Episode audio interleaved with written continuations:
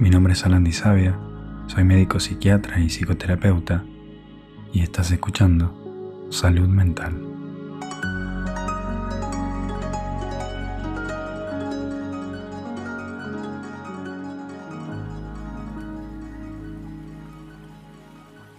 La semana pasada una paciente me preguntó en la sesión, Alan, ¿por qué, ¿por qué me cuesta tanto trabajo aprender aceptación radical?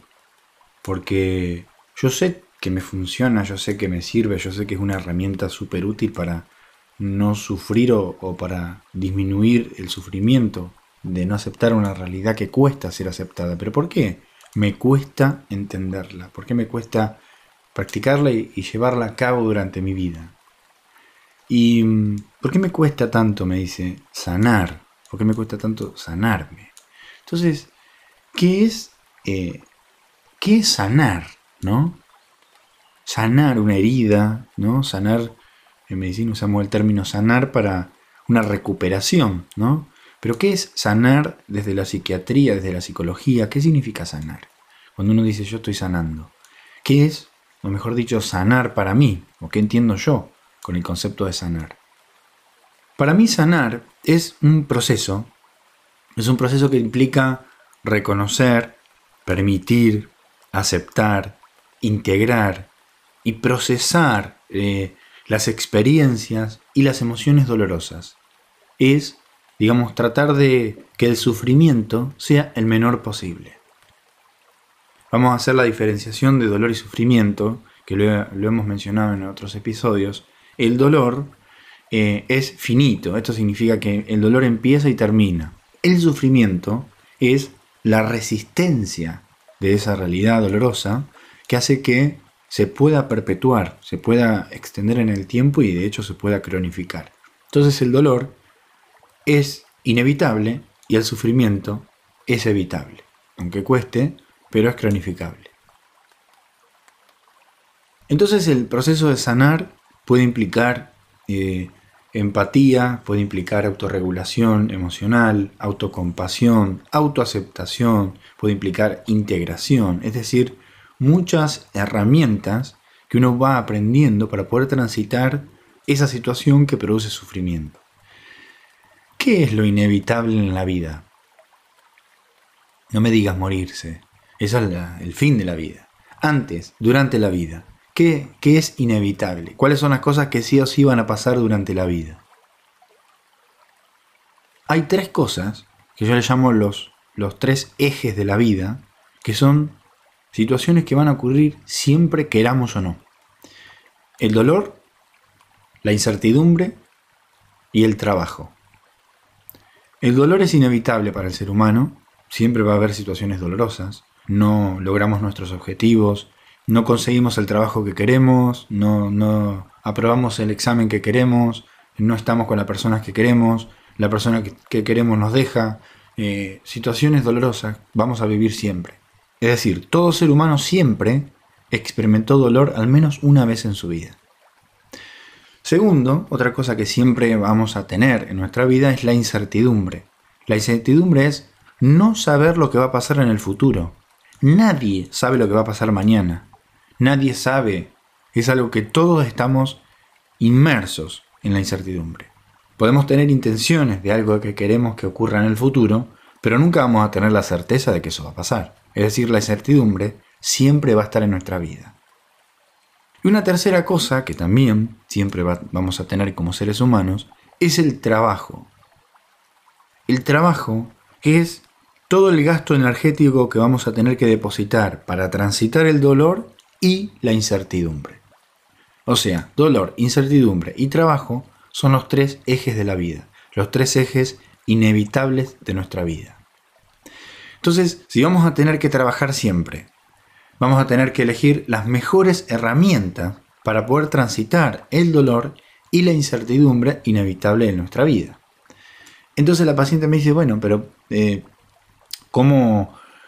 Porque yo la teoría la tengo, porque yo sé que el dolor es inevitable y yo sé que estoy luchando contra algo que no puedo cambiar y controlar y la aceptación radical es una habilidad que me permite ahorrar energía frente a esa lucha, ¿por qué me cuesta tanto aplicarla? Y de esto se trata este episodio. Y para entender cómo funciona nuestro cerebro, vamos a ir al mundo animal, como animales que somos y que compartimos con el resto de los otros.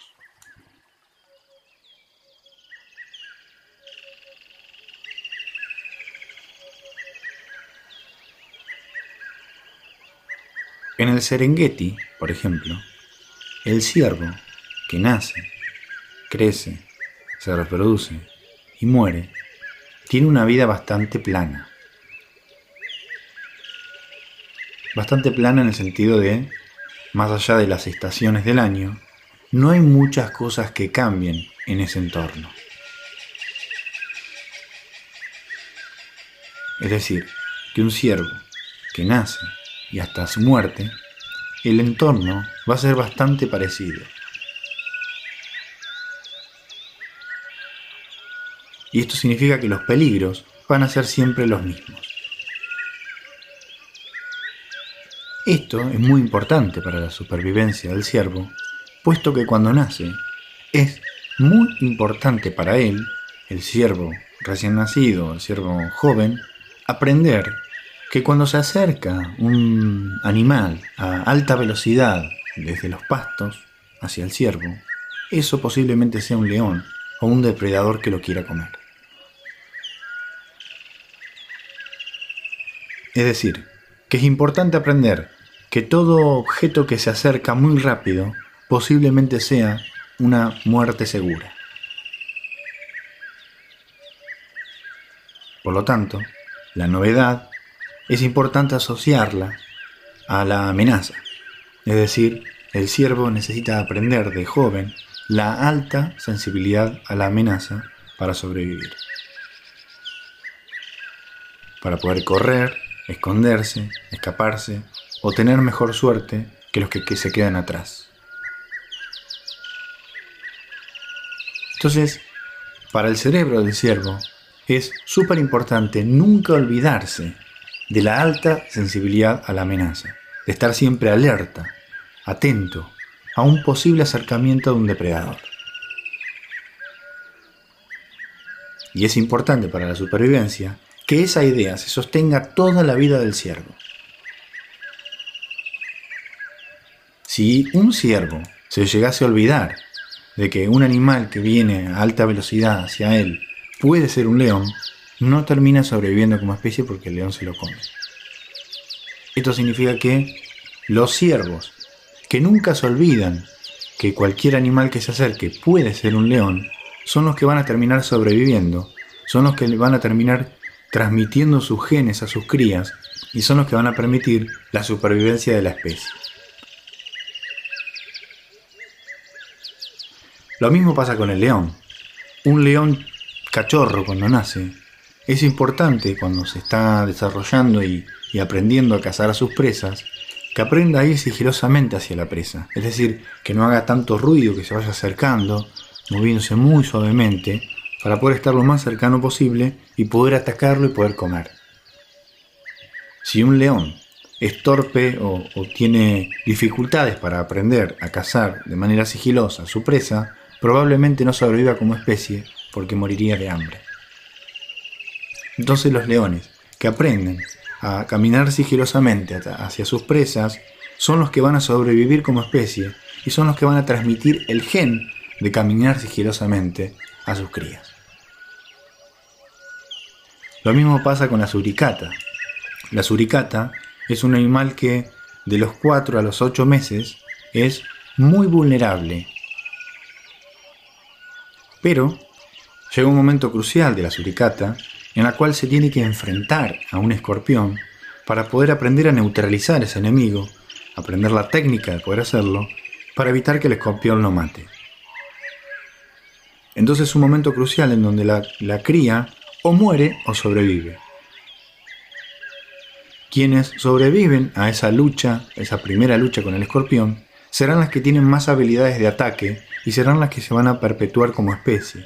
Es decir, las uricatas, que tienen más reflejos de ataque o de neutralización al escorpión serán las que transmitan esos genes a sus crías. Entonces la vida animal es, como dije recién, en general plana desde que nace hasta que muere. Es decir, siempre va a haber escorpiones, siempre va a haber presas, siempre va a haber que defenderse o estar atento de la misma amenaza durante toda la vida del animal.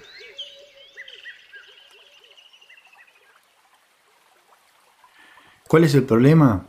Que nosotros tenemos ese mismo cerebro y nuestra civilización evolucionó mucho más rápido que nuestra biología.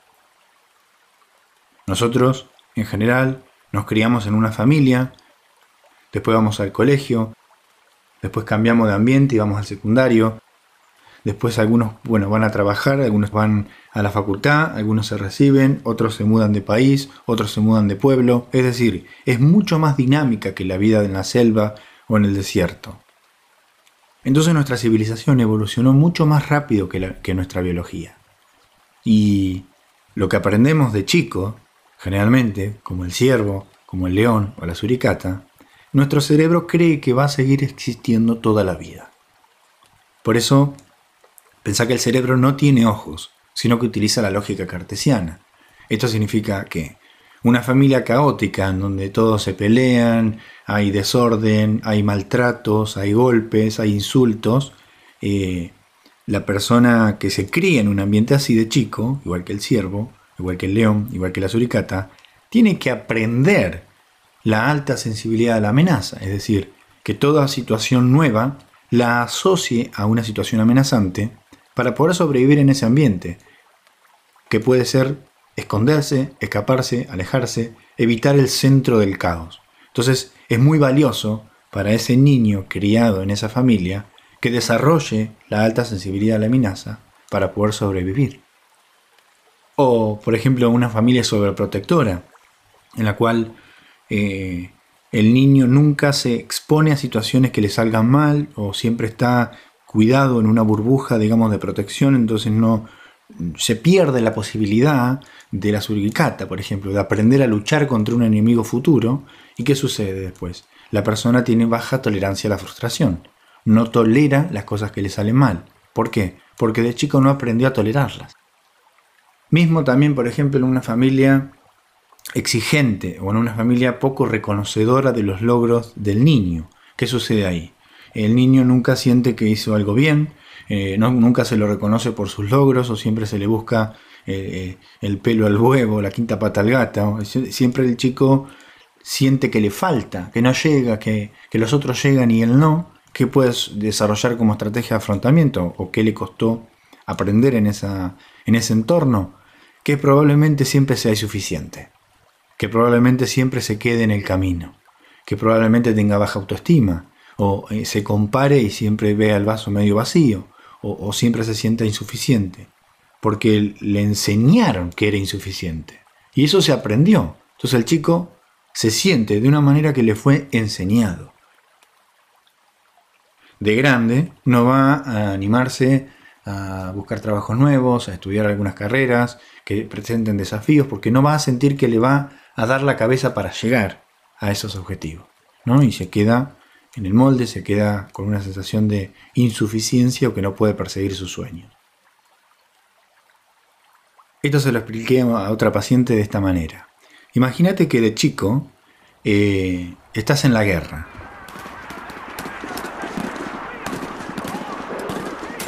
Estás en la guerra, caen bombas, hay que esconderse, hay mucho peligro, hay gente que está lastimada, te puede lastimar sea, estás en un ambiente de guerra.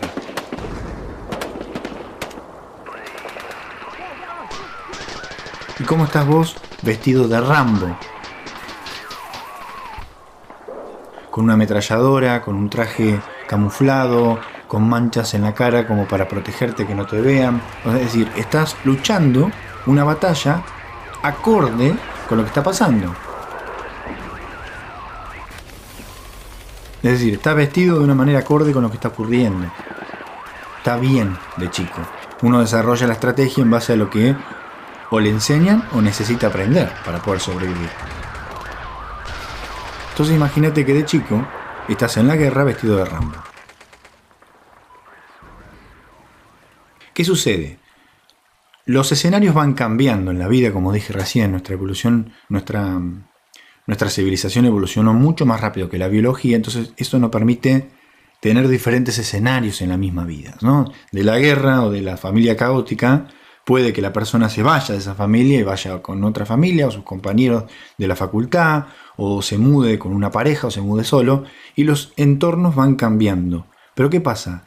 Como el cerebro es el mismo que el ciervo, es el mismo que el del león, es el mismo que el de la suricata, que todo lo que se aprende de chico es importante no olvidárselo, las estrategias de afrontamientos aprendidas ahí van a seguir siendo las mismas, por más que los escenarios cambien, porque que cambie el escenario no es natural en la vida animal. ¿no? Y por eso ahí vamos en contra de la biología. ¿Qué sucede? Que los escenarios van cambiando Vos seguís vestido de Rambo y en el momento presente te encontrás vestido de Rambo adentro de un jardín de infantes.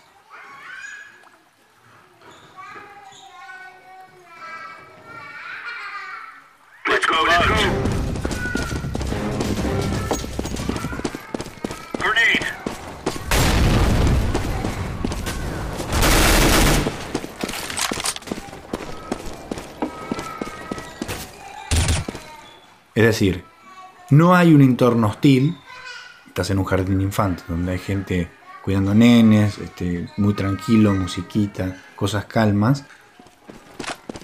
Y vos estás vestido de ramos para luchar, para, para, para la batalla, para la guerra, para defenderte, para atacar.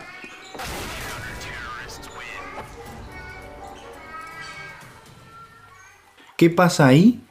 Las estrategias de afrontamiento no encajan con el entorno en el que te encontrás.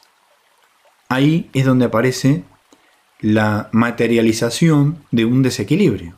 Es decir, es como querer matar a una mosca con un revólver. Estoy usando demasiadas herramientas para un entorno en el que no es necesario tener tanto armamento o desplegar tanta infantería para resolver el problema. Ahí es donde aparece esa, esa eh, ese desequilibrio, esa materialización del desequilibrio que deriva en síntomas. Una persona que está eh, por rendir un examen vive esa situación como si fuera una cuestión de vida o muerte, porque siente o tiene la sensación real de que si desaprueba, se muere. Y la persona realmente siente y vive la experiencia tal cual te la estoy mencionando. Por más que de afuera podemos pensar que esa persona es exagerada, adentro la persona está luchando una guerra en una situación donde no es peligrosa. Por eso el trabajo de psiquiatras, el trabajo de psicólogos, el trabajo con hongos, el trabajo con ayahuasca, el trabajo con antidepresivos, con ansiolíticos, con psicoterapia, con cualquier herramienta que utilicemos, lo que tenemos que hacer es ir en contra de un cerebro biológicamente sano y evolucionado. Es decir, desaprender que ahora Puede que no sea una guerra la que la persona está viviendo y puede que esté bien relajarse, puede que esté bien confiar, puede que esté bien no ir al ataque enseguida como lo aprendió de chico. Es decir, cuesta desaprender eso porque el cerebro está sano. Porque el cerebro sano va a hacer que sea difícil desaprender algo que es importante mantener toda la vida. Que aprendimos de chico y es importante mantener toda la vida. Y esto es importante para que cuando estemos parados eh, frente a nuestro terapeuta, trabajando una estrategia de afrontamiento, una forma de ver, un cambio de perspectiva acerca de una situación, es importante que salgamos del lugar de debilidad, de deficiencia, de carencia, porque realmente la persona que le está costando desaprender algo que aprendió de chico, significa que esa persona tiene un cerebro entero, un cerebro sano, un cerebro evolucionado. Y muchos de nosotros cuando estamos transitando esas batallas, por así decirlo, sentimos que ya estamos fallados, ya estamos cagados, ya se nos pasó el tren, ya tenemos que nacer de vuelta, porque ya de alguna manera no nos sale, o no podemos sanar, o no podemos aprender nuevas estrategias para enfrentar las situaciones en las que estamos viviendo actualmente. ¿Y esto qué significa? Que tiene que costar, que no es lineal, que hay idas y vueltas, hay recaídas, tiene que ser difícil, tiene que costar porque el trabajo es enseñarle al cerebro que está utilizando estrategias que en este momento no resuelven el problema, pero que sí resolvieron y funcionaron en nuestra infancia. Es como enseñarle a un ciervo que todo animal que viene corriendo hacia él puede que no sea un león que se lo quiera comer, puede que sea una persona que le quiera hacer una caricia. ¿Cómo haces para que el ciervo se olvide algo que sabe que toda la vida le va a permitir salvarle la vida? Es imposible. No se puede hacer. Y lo mismo pasa con nosotros. ¿Cómo le enseñas a una persona de 30 años que vivió de los 3 a los 15 años con padres que le repetían todos los días que no iba a poder, que nunca iba a lograr sus metas, que no le daba la cabeza, que era un bruto, que era un imbécil, que era un tonto, que los compañeros sacaban mejores notas que él, que era un tarado, que, era una, que era una pérdida de tiempo en todo lo que hacía. ¿Cómo le enseñás que si estudió lo suficiente, puede o existe la posibilidad de aprobar ese examen? ¿Cómo le enseñás que la visión del futuro no siempre es negativa, como sí lo era cuando era chico? Es difícil. Sanar entonces estos síntomas, esta materialización de un desequilibrio, es, como dije recién, el proceso de reconocer, permitir, aceptar, integrar y procesar las experiencias y las emociones dolorosas y entender que ahora, en este momento, que estamos viviendo una situación, no necesariamente tengamos que utilizar las herramientas o las estrategias que utilizamos de chico. Y para eso hay que tener mucha conciencia, para eso tenemos que saber de dónde viene cada herramienta aprendida y por qué la estamos manteniendo en el momento presente, por qué la estamos manteniendo a los 30, a los 40, a los 50, a los 70 años, si ahora no hay una situación peligrosa frente a nosotros. Ese es el primer paso. Pero actualmente, una diferencia con los animales es que nosotros no necesitamos ahora aprender a cazar un animal sigilosamente o a escapar de depredadores para poder sobrevivir. Sino que ahora los problemas actuales que estamos viviendo es que no estamos logrando nuestras metas valiosas. Las metas valiosas son objetivos que todas las personas tenemos eh, en determinados momentos o en determinadas etapas de nuestras vidas. Por ejemplo, terminar una carrera, trabajar de algo que me guste, vivir en una ciudad que quiero, poder pasar tiempo de calidad con mis hijos, poder tener una vida tranquila y divertida. Cualquier objetivo que vos tengas es una meta valiosa. Es algo que es importante para vos lograr.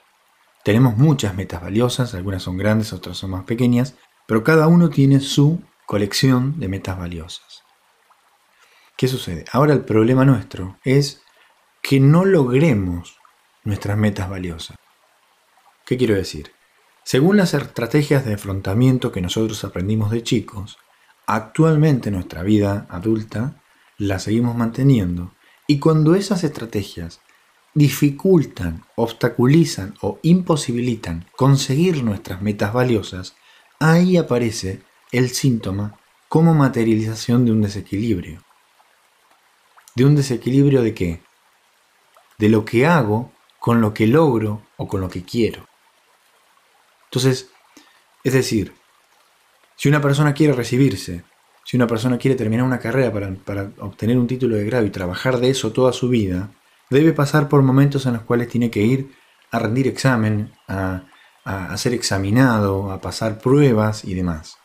Si la persona tiene una estrategia de afrontamiento aprendida de chica, una estructura de pensamiento pesimista, miedosa, que redondea más para abajo, que tiene una visión catastrófica del futuro, siempre va a pensar que ese examen es casi probable que lo vaya a desaprobar.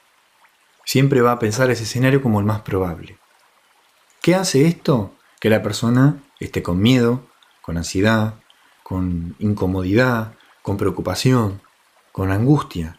Y y si eso se sostiene en el tiempo, puede que esa persona postergue ese examen, eh, rinda la otra fecha, eh, no se presente, eh, esté tan bloqueado física y psíquicamente que termina estando en blanco y eso hace que desapruebe. Es decir, todas esas estrategias hacen que la persona estire de alguna manera su meta valiosa que es recibirse. Si eso se empieza a estirar, empieza a no aprobar exámenes, empieza a no tener ganas de ir a la facultad, empieza a aparecer la frustración de que es tan lejana la obtención del título, se empieza a frustrar, porque no está recibiendo recompensa de su motivación o de su sacrificio depositado en esa meta valiosa. Ahí es donde la persona termina dejando la carrera, termina estudiando otra cosa más fácil, termina haciendo otra cosa que no era lo que soñó, pero que de alguna manera lo puede hacer más fácil, o termina trabajando mejor que en vez de estudiar, trabajar eh, para tener mi plata, para poder tener mi, mi casa, que también es otra meta valiosa, pero que no es la meta valiosa principal, que era recibirse con ese título. Eso, si se acumula, la persona empieza a estar desconectada o se empieza a alejar de muchas de sus metas valiosas. Y ahí es donde las creencias limitantes, el no vas a poder, el ego, este que hablamos en el episodio de intuición y ego, nos dice quédate en el molde, no sos feliz pero por lo menos tenés esto, no intentes, no hagas eso, quédate acá, mejor esto, mejor lo que lograste, por más que no seas feliz, no salgas de este lugar en el que estás, no salgas de este trabajo, no salgas de esta relación, no vas a conseguir otro, no vas a estar mejor de lo que estás ahora, ¿no? Y eso nos paraliza, nos paraliza y además de, la parálisis manifestamos ese desequilibrio de que no está pasando lo que yo quiero. Y ahí es donde aparecen los síntomas. Ahí es donde aparece la tristeza, la ansiedad, la angustia, el no sé qué tengo, pero estoy todo el día con mal humor, estoy todo el día con cara de culo, estoy todo el día con, con ganas de mandar toda la mierda, pero no lo hago.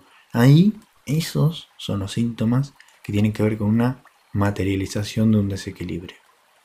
Un desequilibrio de lo que quiero y de lo que estoy haciendo. No hay coherencia en lo que quiero, en lo que pienso y en lo que hago. Entonces, ahora quiero hablarte a vos, que me estás escuchando, que seguramente estás transitando alguna situación de trabajo, como mencioné recién en este, en este episodio, tratando de aprender una estrategia de afrontamiento nueva que te sirva o que te ayude a resolver un problema o que te acerque a una meta valiosa, primero que nada, te invito a salir de ese lugar de falla, de ese lugar de deficiencia, de ese lugar de sentir que tenés que nacer de nuevo. Porque si te cuesta cambiar lo aprendido, si te cuesta aprender una estrategia nueva de afrontamiento o, salir del lugar en el que estás de alguna manera trabado, eso significa que tu cerebro está entero, que tus neuronas están intactas, que tus neuronas están manteniendo algo que en su momento sirvió y que es importante para tu cerebro no, olvidárselo. Sabe que tiene que costar trabajo siempre. Sabe que en términos de futuro siempre tenemos que caminar en la incertidumbre porque nunca podemos adivinar lo que va a pasar mañana. Y sabe que siempre vendrán procesos y momentos dolorosos. Entonces, busca siempre un terapeuta que conecte con ese lado humano, con ese lado compasivo, que te ayude a salir ese lugar de enfermo que uno mismo se etiqueta o que, que uno mismo se suele encasillar, porque nuestro cerebro tiene la hermosa capacidad de la neuroplasticidad, ese poder de aprender y desaprender cosas de manera dinámica, de cambiar, de trabajar, de moverse. Por eso es que yo siempre digo que sin este trabajo, los hongos no sirven para nada. Hay que hacer mucho más que tomar hongos. Se puede utilizar esa herramienta, sí, y las otras, para canalizar el proceso mucho más rápido, o con ayuda, o que sea más suave. Pero para eso hay que tener en claro qué cosas hay que cambiar y para eso hay que tener en claro de dónde y por qué y en qué momento las he aprendido y, de qué momento me sirvieron en el pasado. Y para eso hay que tener en claro de dónde y por qué en este momento las estoy manifestando. Me fui por las ramas, pero bueno, este, esto que menciono, es el trabajo de integración psicodélica. Ahí está la capacidad de sanar. Y para eso primero tenemos que hacernos cargo de nosotros mismos tenemos que hacernos cargo de nuestra propia curación. Mi intención en este episodio es que te pienses y te pares desde otro lugar, en esa lucha, en ese trabajo que estás haciendo para desaprender y reaprender nuevas estrategias con tu terapeuta, eh, nuevas estrategias de afrontamiento y que te pares desde un lugar de conciencia neurológica, sabiéndote con un cerebro recableado perfectamente listo para elegir qué sirve y qué no, pero entendiendo y aceptando que va y tiene que ser difícil. Difícil como amansar un ciervo salvaje adulto. Y que con el tiempo, con ese trabajo, con esa perseverancia, con, ese, con esa tolerancia a la frustración de que las cosas no van saliendo como uno quiere, aceptando la incertidumbre y el dolor, con un proceso de crecimiento no lineal, un crecimiento que no es lineal. Algunos días avanzamos, otros días vamos para atrás. Tiene que ser así. Con el tiempo y el trabajo y la, y la perseverancia, puedas tener una vida que valga la pena ser compartida. Este posiblemente sea el último episodio del año. Quizás haga alguno más de meditación, pero de estos episodios que son así improvisados, seguro sea el último. Así que este año quiero agradecerte especialmente por acompañarme, por formar parte de esta tribu y que cada día te animes a darle un poquito más de lugar a tu intuición, que siempre te va a empujar a que crezcas y que te desarrolles. Y desearte que este año haya siempre plenitud, repasando el concepto de plenitud, cuando hay coherencia entre lo que sentís, entre lo que pensás y lo que haces. Bueno, eso es todo por hoy. Estamos conectados y unidos míos de corazón. Un beso grande.